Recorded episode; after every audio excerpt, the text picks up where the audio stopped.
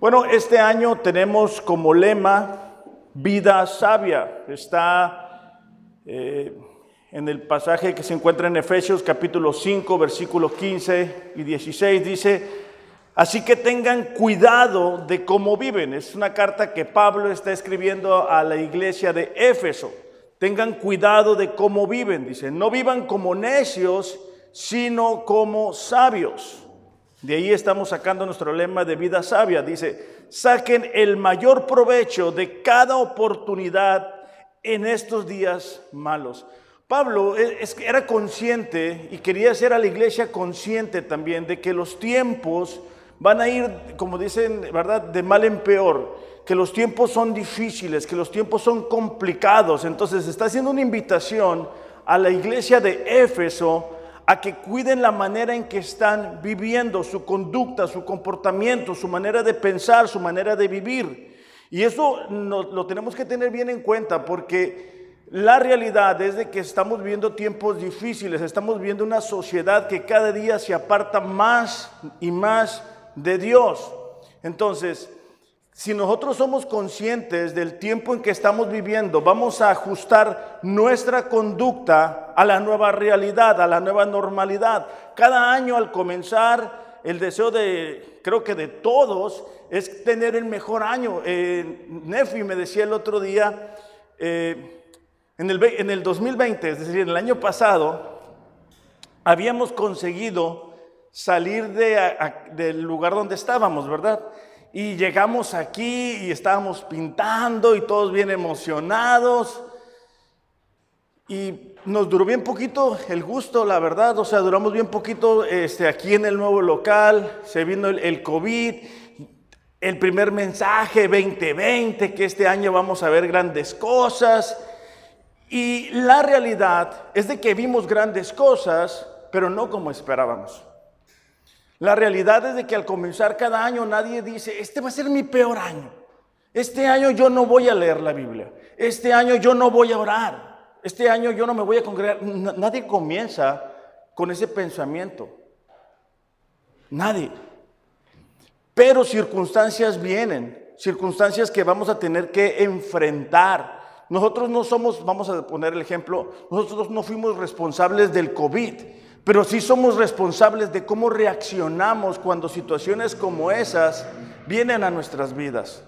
El año pasado, por ejemplo, en mi caso, mi mamá fue intervenida porque le salió un, tumorcito en uno de sus órganos. Yo no, yo no deseaba eso el año pasado. Ya tenía suficiente con el COVID.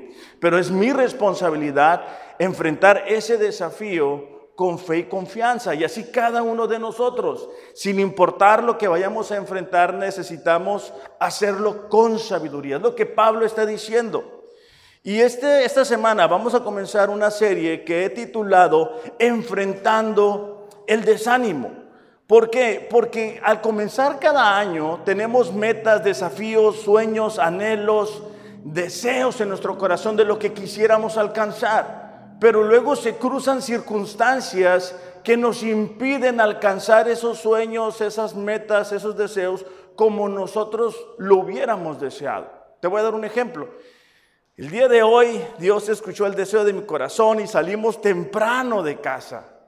Es el segundo o tercer domingo que mi esposa está lista, hermosa, para irnos. Vámonos. Bueno, había tráfico aquí en el ¿cómo se llama? En el Florido Viejo, así se le dice, ¿verdad? Ahí quedamos atorados como una hora, una hora pasadita, ¿verdad? No era lo que yo deseaba, tuve que tomar, pues yo saben que me conozco, me manejo aquí bien en Rosarito, ¿no? Este, tuve que tomar una ruta alterna y bueno, ahí un buen rato y así. a fin de cuentas llegué, pero lo, lo, uso como ejemplo porque muchas veces que, queremos que las promesas de Dios vengan con cierta presentación. O sea, yo quiero esto de Dios, pero no únicamente quiero esto de Dios, sino quiero que Dios lo haga así, así y así. Si no lo hace como yo quiero, es una gran oportunidad para que el desánimo llegue a mi vida. Por eso es que es importante que aprendamos a enfrentar el desánimo. El desánimo, eh, busqué la, la definición o una de ellas, es quedarse sin fuerzas para seguir adelante. Es una idea fija que nos paraliza, es una sensación de ya no hay más por qué luchar. Cuando llegamos a pensar, ya no hay salida. Es cuando nos sentimos, ¿sabes que No tengo fuerzas. O sea, lo he intentado, me he esforzado, he orado, he obedecido, he hecho esto, he hecho aquello, y las cosas no son como yo deseo que sean.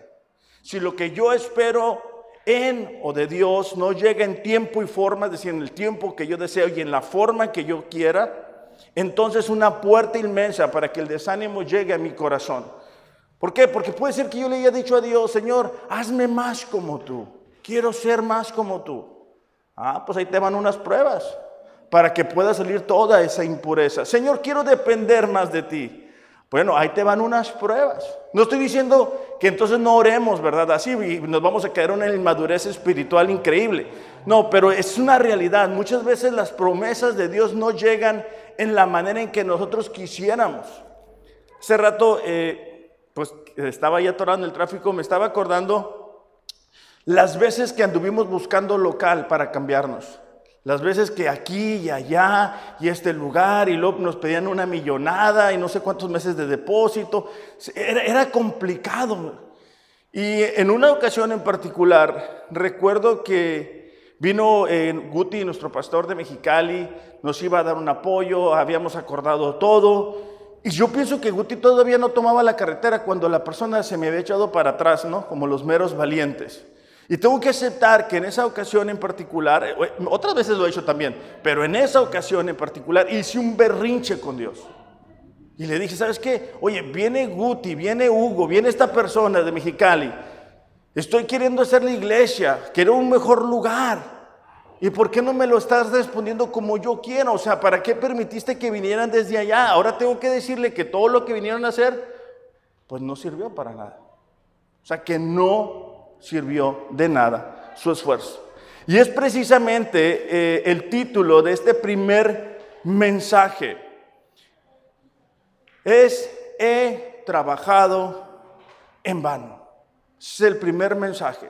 Es cuando sentimos, ¿verdad?, que, que todo el esfuerzo que hemos realizado no ha servido para nada. Es cuando hemos orado acerca de algo, una situación, y no vemos los cambios que deseamos ver.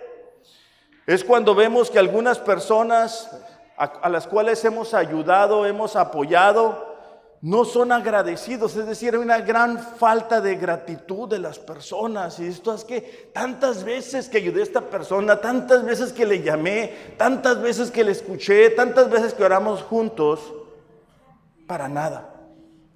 Es cuando hemos experimentado falta del cumplimiento de las promesas de Dios.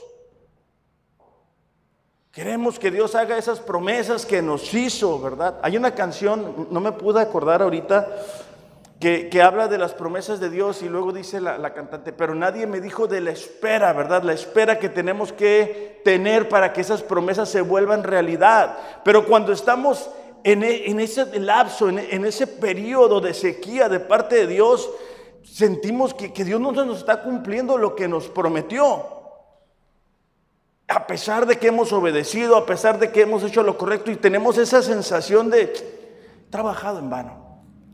Cuando las circunstancias no son favorables, cuando las circunstancias no cambian como nosotros quisiéramos que, que, fueran, ¿verdad? Cuando la gente no responde como nosotros quisiéramos que respondieran, cuando el dinero no es lo que nosotros quisiéramos que fuera,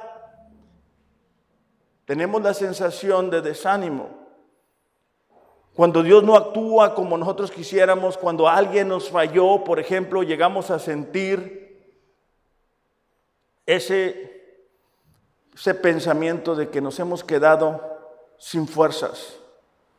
Pero prestar atención a nuestro caminar con Dios va a evitar que nos desviemos para que no caigamos en el desánimo.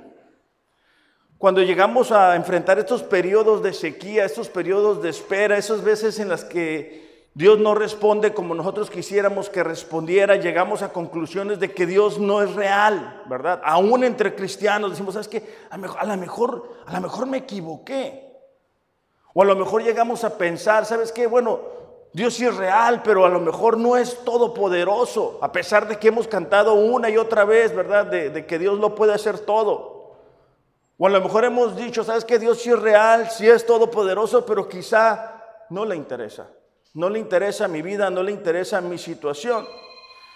Entonces, esto sucede sobre todo porque estamos viviendo en tiempos difíciles, tiempos complicados, tiempos en los cuales la gente se está olvidando de Dios.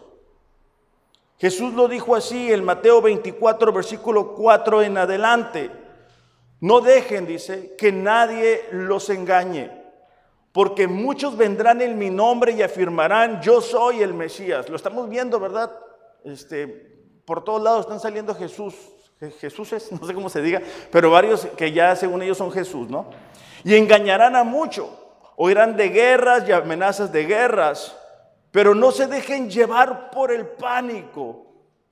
Es verdad, dice, esas cosas deben suceder, pero el fin no vendrá inmediatamente después. Me gusta porque Jesús estaba hablando a los discípulos y a nosotros también. Y decía, ¿sabes qué? En medio de las situaciones que al mundo les causa miedo, ustedes, mis discípulos, los que me conocen, los que conocen mi carácter, no deben dejar que el pánico se los lleve. Una nación entrará en guerra con otra un reino contra otro reino. Habrá hambres, terremotos. Sin embargo, dice, todo eso es solo el comienzo de los dolores del parto. Luego vendrán más.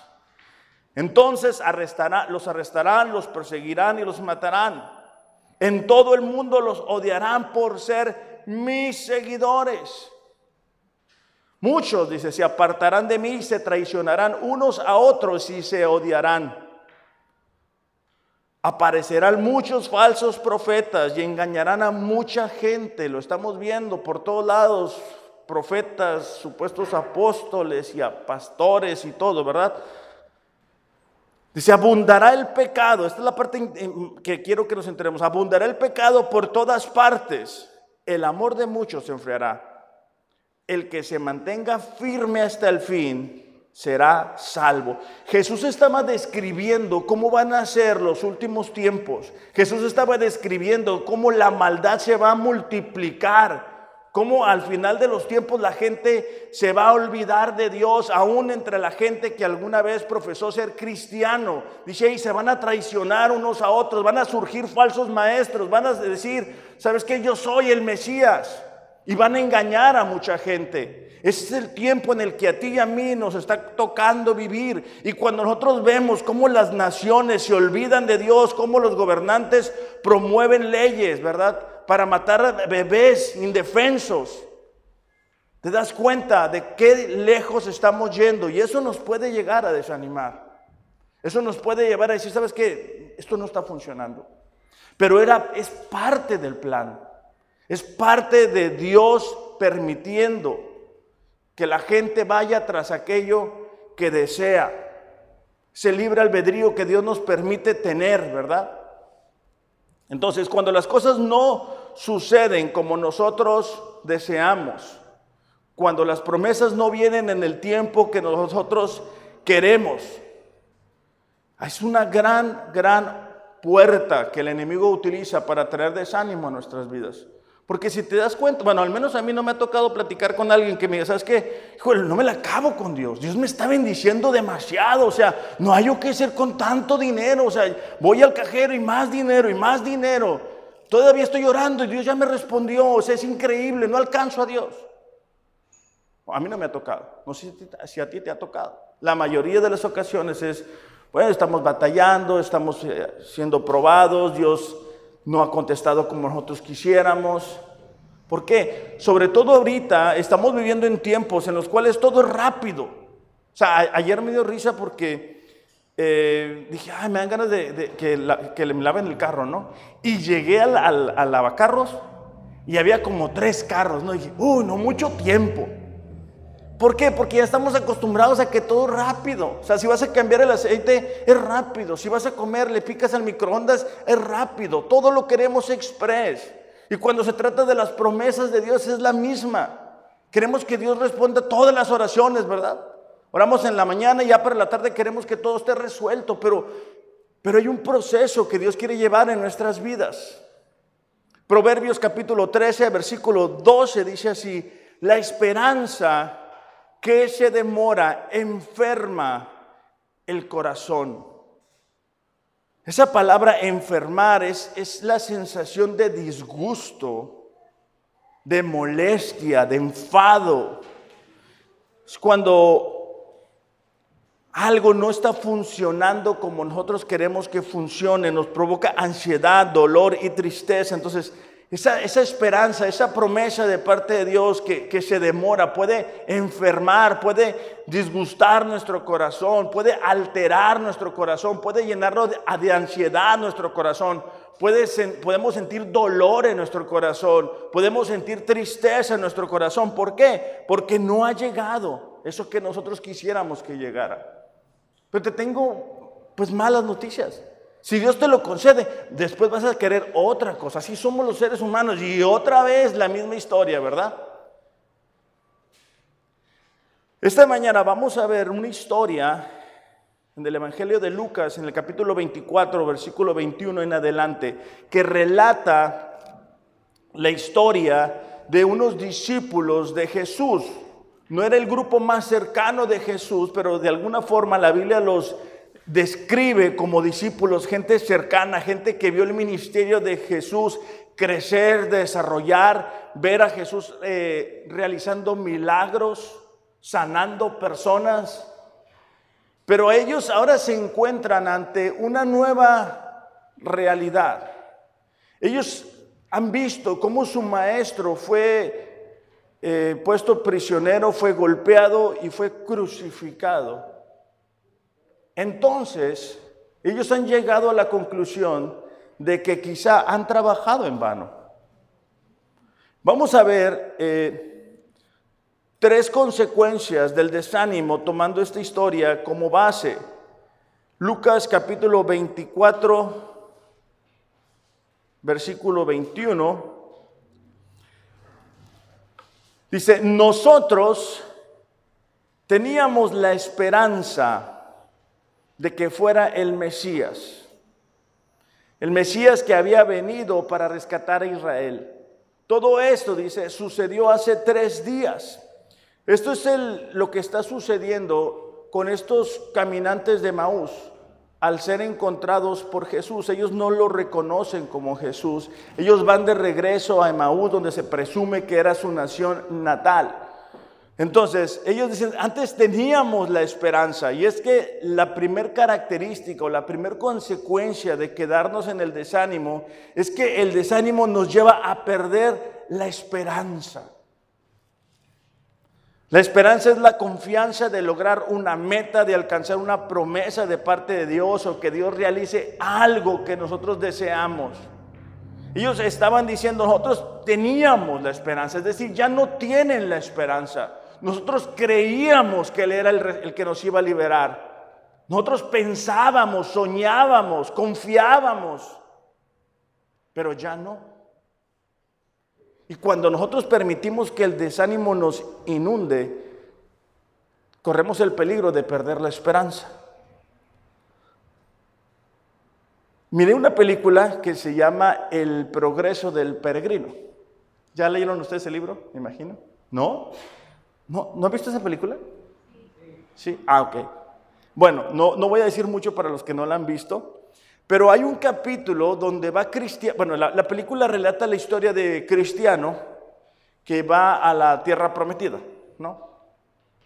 Entonces Cristiano llega a un momento en el cual es puesto en una prisión, vamos a decirlo así.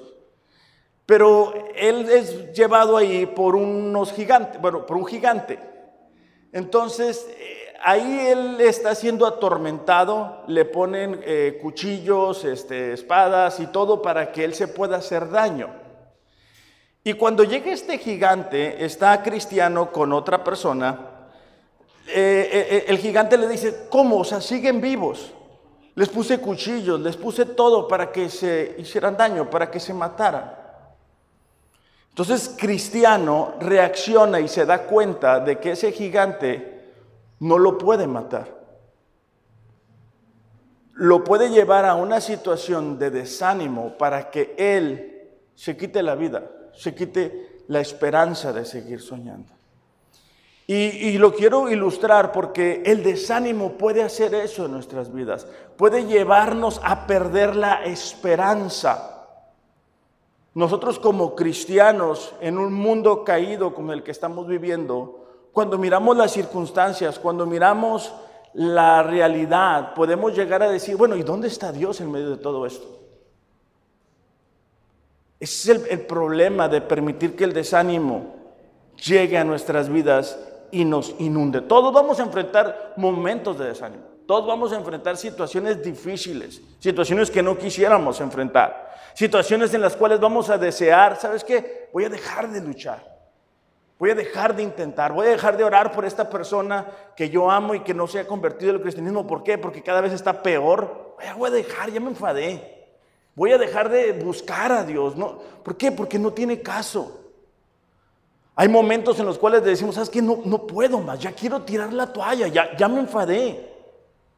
Job, capítulo 6, voy a comenzar a leer en el versículo 8, solamente porque creo que ahí nos ayuda a entender un poquito más lo que está diciendo Job. Job, ya sabemos, ¿verdad? Un hombre intachable, impecable delante de Dios, quien Dios había bendecido de una manera especial, pero ahora se encuentra en una nueva etapa. En la nueva etapa en la que Él está es que ya no tiene lo que antes tenía. Pero sobre todo, no siente el respaldo de parte de Dios. No siente que Dios está cubriéndolo como antes lo había sentido. En el versículo 8 de Job dice así, ah, dice, que se otorgara mi petición. Job está diciendo, ¿cuánto deseo que mi petición sea escuchada y concedida? Job capítulo 6, versículo 8. Que Dios, dice, concediera mi deseo. Versículo 9. Quisiera, dice, quisiera que Él me aplastara. Quisiera que extendiera su mano y me matara. Fíjate en qué punto está Job, ¿no? Job, a quien comúnmente nos referimos como un hombre de fe, un hombre que Dios bendijo el doble, ¿no? En el versículo 11 dice, pero no tengo fuerzas, versículo 11, no tengo fuerzas para seguir, no tengo nada por lo cual vivir. Luego en el versículo 12 dice, ¿tengo yo la fuerza de una roca? ¿Está mi cuerpo hecho acaso de bronce? No, dice. Estoy desamparado por completo y sin ninguna oportunidad de salir adelante. En este capítulo Job no sabe lo que va a pasar unos capítulos después, que Dios lo va a bendecir al doble que va a tener otra vez familia y que Dios le va a restaurar. Como muchas veces nosotros desconocemos también qué es lo que Dios va a hacer en nuestras vidas más adelante. Y si tiramos la toalla y si desistimos, gracias, vamos a perder la oportunidad de ver a Dios como no lo habíamos visto antes. Recordemos que Job dijo, ¿sabes qué? De oídas había oído a Dios, mas ahora mis ojos le ven. Se dio cuenta que Dios le podía restaurar, levantar, bendecir aún más todavía. Entonces, el desánimo nos lleva a perder la esperanza como la habían perdido estos caminantes de Maús, estos discípulos de Jesús, estos discípulos que habían visto a Jesús hacer milagro tras milagro tras milagro, como muchas veces nosotros lo hemos visto también desde que Dios nos rescató y cómo Dios nos bendice y cómo Dios nos ayuda y cómo Dios una y otra vez ha contestado nuestras oraciones. Pero cuando llegamos a ese bache del desánimo, llegamos a perder la esperanza, llegamos a decir, ¿sabes qué? Ay, tengo que ir al grupo de mujeres, ay, qué flojera. Ah, tengo que ir al grupo de hombres. Uy, tengo que orar, qué flojera orar. Ay, el pastor, ¿para qué inventa lo de la oración? Ando bien cansado, ando bien cansada. Esas son evidencias, porque a lo mejor no nos vamos a parar un día y vamos a decir, familia, antes de desayunar quiero decir que estoy desanimado. A lo mejor no lo decimos así, pero nuestra propia actitud, nuestras palabras Nuestras prioridades le muestran a nuestra esposa o a nuestro esposo o a nuestros hijos cómo nos sentimos realmente. Ah, tengo que ir a trabajar. ¿Por qué no soy millonario, verdad? Ay, qué mala onda. Entonces, son evidencias de que hemos estado perdiendo la esperanza, que hemos estado considerando en nuestra mente tirar la toalla, o a lo mejor ya la tiramos. Junta la toalla. Mejor dicho, ¿sabes qué? Mi esposa, mi esposa, ay, que está peor la cosa. No tiene sentido. Ay, les comparto a mis compañeros del trabajo acerca de Dios y se ríen de mí. No perdamos la esperanza. La segunda consecuencia es que el desánimo nubla la visión. Nosotros como cristianos andamos por fe y no por vista. Pero el desánimo tiene la capacidad de evitar que veamos más allá de las circunstancias. Físicamente podemos ver solamente estas cuatro paredes. A través de la fe podemos ver mucho más allá. Lucas capítulo 4, versículo 22 en nuestro texto base dice, no obstante, fíjate qué increíble, no obstante, dice, algunas mujeres de nuestro grupo, están hablando estos seguidores, estos discípulos de Jesús, algunas mujeres de nuestro grupo de seguidores fueron a la tumba esta mañana temprano. Eso está sucediendo el, el domingo que Jesús resucitó. Y regresaron con noticias increíbles. Dijeron que el cuerpo había desaparecido y que habían visto a ángeles, quienes les dijeron, que Jesús está vivo. O sea, estos caminantes estaban tan desanimados que no pudieron entender, que no pudieron ver lo que Dios les estaba diciendo. O sea, fueron las mujeres, se dieron cuenta que Jesús no estaba en la tumba, se les presentan ángeles que les dicen, hey, Jesús no está aquí, Jesús resucitó. Y ellos seguían desanimados. Dice, algunos de nuestros hombres corrieron para averiguarlo y efectivamente el cuerpo no estaba. Se está refiriendo a Pedro. Pedro, ¿verdad? Fue, es uno de los que va a la tumba y no está ahí. Entonces el desánimo impide que miremos las oportunidades que Dios pone delante de nosotros. ¿Por qué? Porque nubla nuestra visión. No, no, llegamos a ver más allá de lo que estamos viviendo actualmente. No podemos ver más allá de nuestras circunstancias. No podemos ver más allá de cómo nos sentimos, de lo que nuestras emociones nos dicen. No podemos ver más allá de lo que nuestro pasado nos ha dicho, ¿verdad? Si a lo mejor en el pasado hemos fallado, nos hemos equivocado, cuando las cosas no están funcionando como nosotros deseamos que funcionen, eso nubla nuestra visión. A mí me gusta manejar. Me gusta manejar cuando llueve, aún, que llueva poquito, ¿verdad? Pero no me gusta, eh, ya voy a decir navegar, tampoco, pero no me gusta manejar cuando hay neblina. Por dos cosas. Uno, no veo bien, ¿verdad? Como pueden darse cuenta, uso lentes. Dos, mi, carro no tiene esos luces de abajo que, que, quitan la neblina, pues que te permite ver mejor. Y bueno, corro peligro yo y corre peligro mi familia que me salga del camino. Cuando nosotros permitimos que el desánimo nos tome y nos quedamos ahí, no únicamente podemos desviarnos del camino tú y yo, sino la gente que nos rodea. Porque la gente que nos rodea necesita ver que aún a pesar de las circunstancias, aún a pesar de que las cosas quizá no estén bien, no, no, estén sucediendo como tú esperas, ellos necesitan ver, ellos están viendo para ver cómo reaccionas tú en medio de esa prueba, en medio de esa espera, en medio de lo que todos están enfrentando, pero tú eres diferente, porque tú eres un hijo o una hija de Dios. Entonces, el desánimo nos drena las energías, ¿verdad? Nos nubla la visión y entonces en ese punto de enfriamiento ya no queremos orar. ¿Por qué? Porque estamos viendo las circunstancias y las circunstancias están iguales o están peores. Entonces, qué flojera orar. Son pensamientos que todos tenemos. Ay, qué flojera, ¿verdad? La, la adoración, ay, no. Cuando estamos desanimados, eso nubla nuestra visión. Cuando no sentimos nada en nuestro corazón, la neblina del desánimo no nos deja ver más allá de lo que estamos sintiendo en esos momentos. Yo sé que Dios no contesta alguna oración, algo no salió como esperábamos, el desánimo nos hará voltear al mundo y decir, ¿sabes qué? He trabajado en vano.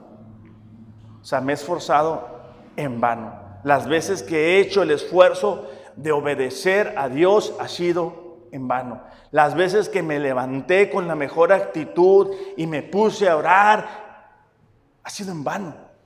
Son pensamientos que tenemos cuando estamos enfrentando el desánimo, cuando solamente estamos viviendo por circunstancias, por emociones, por lo que el momento nos dice. Eso es lo que estaban enfrentando estos caminantes. No podían ver a pesar de que las mujeres, ¿verdad? Les habían dicho, ¿sabes qué? Se nos aparecieron unos ángeles. A pesar de que fueron los discípulos y miraron que la tumba estaba vacía, ellos continuaban su marcha a Emaús. Ellos estaban abandonando Jerusalén y estaban queriendo volver a hacer lo que antes estaban haciendo. Y es algo que nos sucede, ¿verdad? Cuando las cosas no se dan, entonces empezamos a, a decir, ah, pues, entonces empezó a vivir como vivía antes. Ah, me voy a dar un gustito, voy a escuchar música secular, un ratito nada más. Ah, voy a hacer esto. Antes tenía este vicio, voy a volver a este vicio. De todas maneras, sirve para nada. O sea, me estoy esforzando y no sirve para nada. Eso es un, eso es un síntomas de que estamos enfrentando la neblina del desánimo. Y tenemos que cuidar nuestro corazón. Tenemos que darnos cuenta que eso nos va a llevar a salirnos del camino que Dios tiene para nosotros. El camino hacia las promesas, el camino hacia la transformación, el camino hacia el testimonio. ¿Por qué? Porque el día de mañana, cuando tú le digas a alguien, no sabes qué, yo pasé un periodo de espera con Dios de tanto tiempo para que Dios me concediera esto o aquello. Imagínate, cuando leemos la historia de Abraham, ¿no? Y, nos impresionamos y decimos, wow, la fe de Abraham. Pero ¿Cómo fuera la historia de Abraham si no hubiera sido esa espera de 25 años? ¿Cómo hubiera sido la historia de Abraham si al día siguiente su esposa hubiera quedado embarazada? ¿Cuál, testimonio? ¿Cuál, Lo que nos impacta es ese tiempo de espera. Cuando miramos la historia de Job y todo el tiempo que sufrió daño sin haberlo merecido, eso es lo que nos impacta. Eso es su testimonio. De la misma forma, Dios quiere levantar en esta generación a personas que puedan tener un testimonio que impacte a la gente que conocen, que impacte a la gente con la que trabajan, que impacten a la gente que nos conocen. Que al escuchar no nos escuchen a nosotros, sino que puedan decir, ¿sabes qué? Yo estaba listo para tirar la toalla. Yo ya no podía más, yo ya no quería más, pero de ahí Dios me levantó. De ahí Dios me dio nuevas fuerzas. De ahí Dios me ayudó. Dios abrió una puerta, no había, no había opciones, no había por dónde. Yo ya me había cansado, ya me había enfadado, yo estaba listo para volver atrás. Pero en ese momento Dios hizo camino donde no hay. Ah, bueno, y la historia cambia. Entonces, cuando adoramos, cuando venimos a la iglesia, como decía Carlos ahorita, ¿verdad? Nuestra actitud es diferente. ¿Por qué? Porque logramos ver más allá de la neblina. hay veces que la neblina dice, no, no, no puedes ver más. Pero Pasas poquito, ya, se quitó la neblina. Ya, vuelves a ver otra vez normal. La tercera consecuencia del desánimo es que el desánimo nos hace duros de corazón. Lucas 24, 25, Jesús les dijo, qué necios son. Me gusta cuando Jesús dice este tipo de expresiones, ¿verdad? Porque a veces pensamos que no decía eso.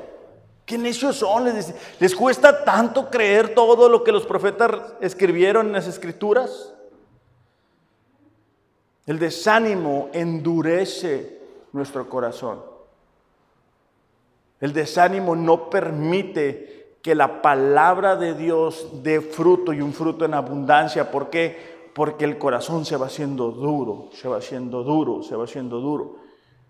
Y Dios te puede mandar a una persona, te puede mandar una prédica, te puede mandar lo que sea para sacarte del desánimo.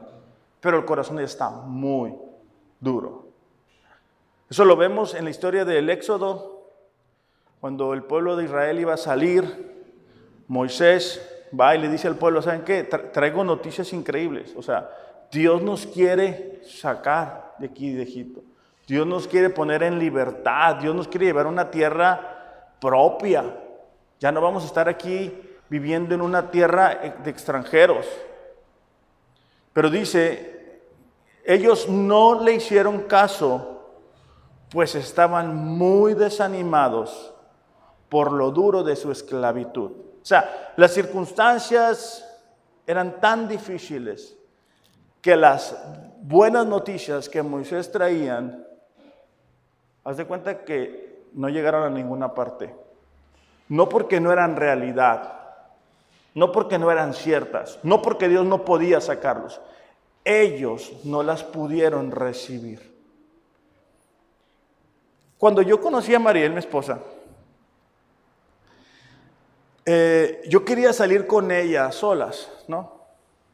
Ella no quería, ella quería que yo le invitara a tomar un café y a toda la banda del recodo junto con ella, ¿no? Ella no, no, quería salir conmigo a solas. Este, y bueno, eso fue un debate, ¿no?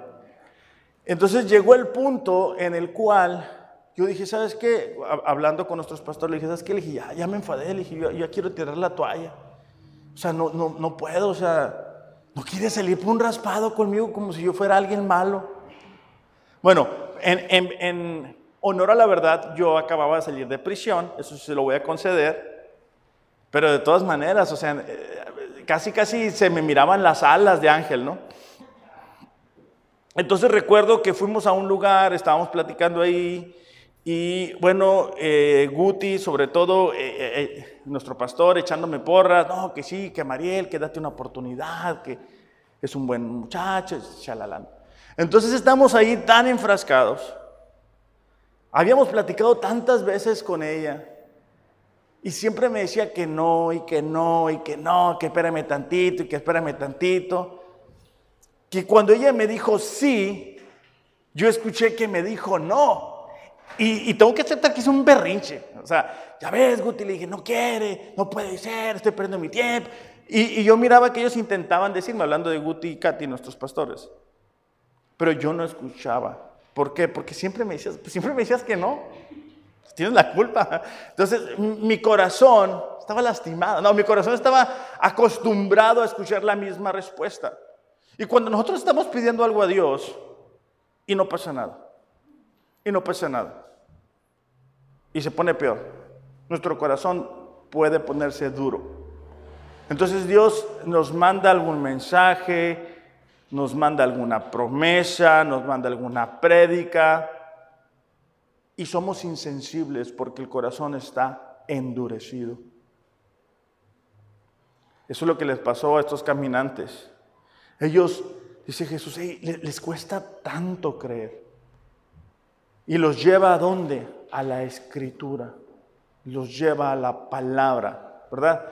Quisiéramos hacer una oración súper poderosa y que cuando termináramos digamos en el nombre de Jesús, amén, todo haya cambiado.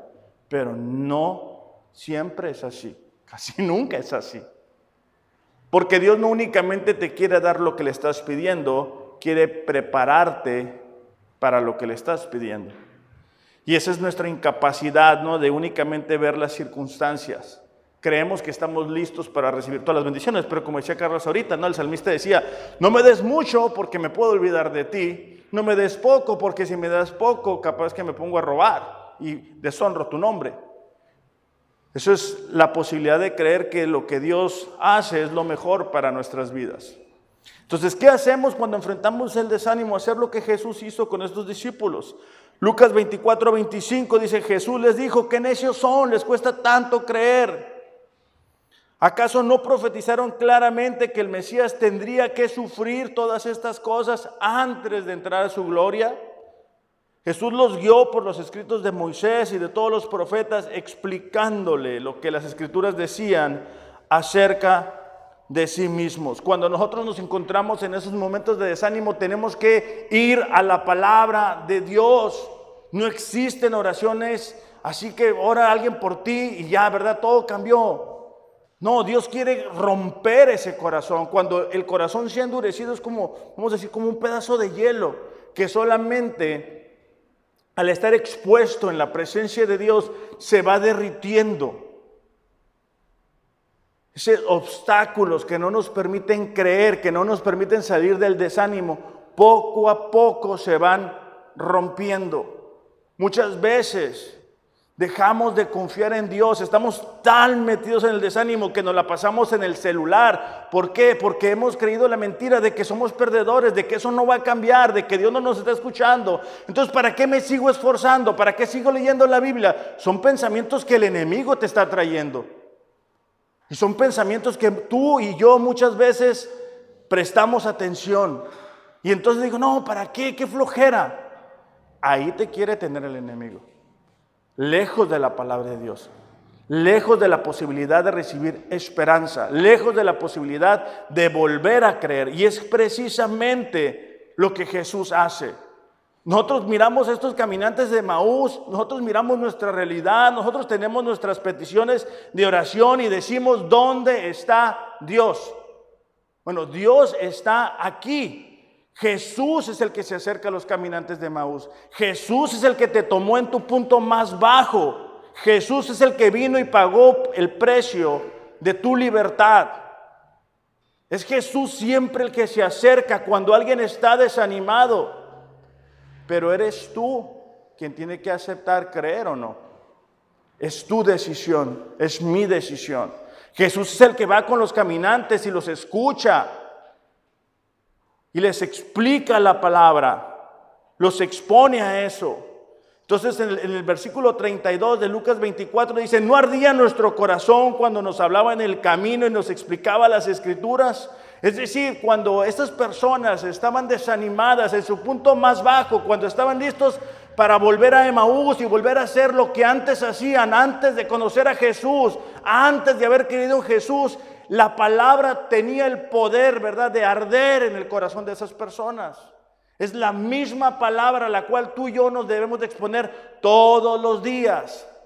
Porque el desánimo es como una neblina, es poco a poco. Tú no leas la Biblia hoy, no va a pasar nada. Bueno, muy probablemente no te pase nada. No le leas mañana, probablemente no te pase nada. Pero ya para el martes, miércoles que quieras leerla, te va a dar una flojera ay, qué flojera, esto, lo otro, no entiendo nada. No ores un día, no va a pasar nada. No ores dos días. Pero cuando quieras orar el tercer día, vas a sentir una flojera. Te va a sonar el teléfono, alguien te va a hablar, te va a dar hambre, vas a querer ir al baño, te va a dar frío, te va a dar sueño, te va a dar calor. Que eso es parte de estar en el desánimo. Pero cuando estábamos en el primer amor, ¿verdad? Se nos hacía tarde para llegar a la reunión, se nos hacía tarde para llegar al tiempo de la oración, se nos hacía tarde para abrir la Biblia. Abríamos la palabra y decíamos, wow, qué impresionante lo que aquí dice. Pero ya cuando estamos desanimados, ay, sí, ya sé, la misma historia de David, ay, agarró la piedra y tomó ay, ya me la sé, ya me la sé. Es que Dios quiere hablarnos todos los días. Como decía eh, Carlos ahorita, ¿no? Leemos la historia de los reyes y es impresionante, o sea, lo que podemos seguir aprendiendo. Por eso te digo, subraya tu Biblia, márcala. ¿Para qué? Para que no sea una lectura superficial, sino que Dios pueda tratar con tu corazón, con tus motivaciones, con tus intenciones, con tus deseos, con tus anhelos, que te pueda confrontar. Y de esa manera puedes decir, ¿sabes qué? Hoy, esto que estaba haciendo este rey, lo estoy haciendo yo. O sabes qué, eso que está, hizo el rey, yo no lo quiero hacer. Y lo puedes hacer un punto de oración. Entonces, en Romanos capítulo 15, versículo 4 dice, tales cosas se escribieron hace tiempo en las escrituras para que nos sirvan de enseñanza. Las escrituras nos dan esperanza y ánimo mientras esperamos con paciencia para que se cumplan las promesas de Dios. Por eso es que el enemigo no quiere que leas la Biblia. Por eso es que nos da flojera andar con la Biblia. Por eso es que a veces no entendemos la Biblia, por eso es que cuando la queremos abrir empieza en nuestra mente toda clase de pensamientos y ay, prendiste los frijoles, se te olvidó, compraste la carne, va a haber para comer, el pollo, mi esposo, el vecino, el perro, el gato, el ratón y empieza y no podemos concentrarnos. ¿Por qué? Porque el enemigo sabe que en la palabra hay el poder para darnos esperanza y ánimo mientras esperamos mientras suceden las promesas que Dios quiere traer a nuestra vida. Eso es lo que le sucedió a estos caminantes. Eh, no sé quién me vaya a ayudar. Eh, Lucas 24, 31 dice, entonces los discípulos pudieron reconocerlo y en ese momento regresaron a Jerusalén. ¿A qué? A hacer lo que habían sido llamados a hacer. A proclamar las buenas nuevas, hablar de la resurrección de Jesús, hablar de lo que Jesús puede hacer a través de personas comunes y corrientes, pero ellos estaban sumergidos en el desánimo, sus corazones estaban endurecidos, estaban enfrentando neblina espiritual, no eran capaces de entender lo que estaba sucediendo, como no entendemos tampoco nosotros cuando estamos sumergidos en el desánimo. Por eso es que necesitas esta mañana tomar la decisión de decir, es que yo voy a leer la palabra. Yo me voy a dormir más tarde, yo me voy a levantar más temprano, yo no voy a leerla cuando quiera, cuando sienta ganas, cuando tenga tiempo, cuando me sobre, cuando todo esté bien en casa. No, no te esperes a sentir ganas, porque a lo mejor no sientes ganas nunca. Tú tienes que agarrar la palabra de Dios y decir, ¿sabes qué? Yo no únicamente me alimento de alimento físico, yo necesito la palabra de Dios. Cuando algunos discípulos abandonaron a Jesús al darse cuenta del compromiso que estaban adquiriendo al seguir a Jesús, Jesús les voltea con sus discípulos más cercanos y les dice, ¿saben qué? ¿Ustedes también se quieren ir? No, dice, pues Pedro dice, ¿a dónde nos vamos?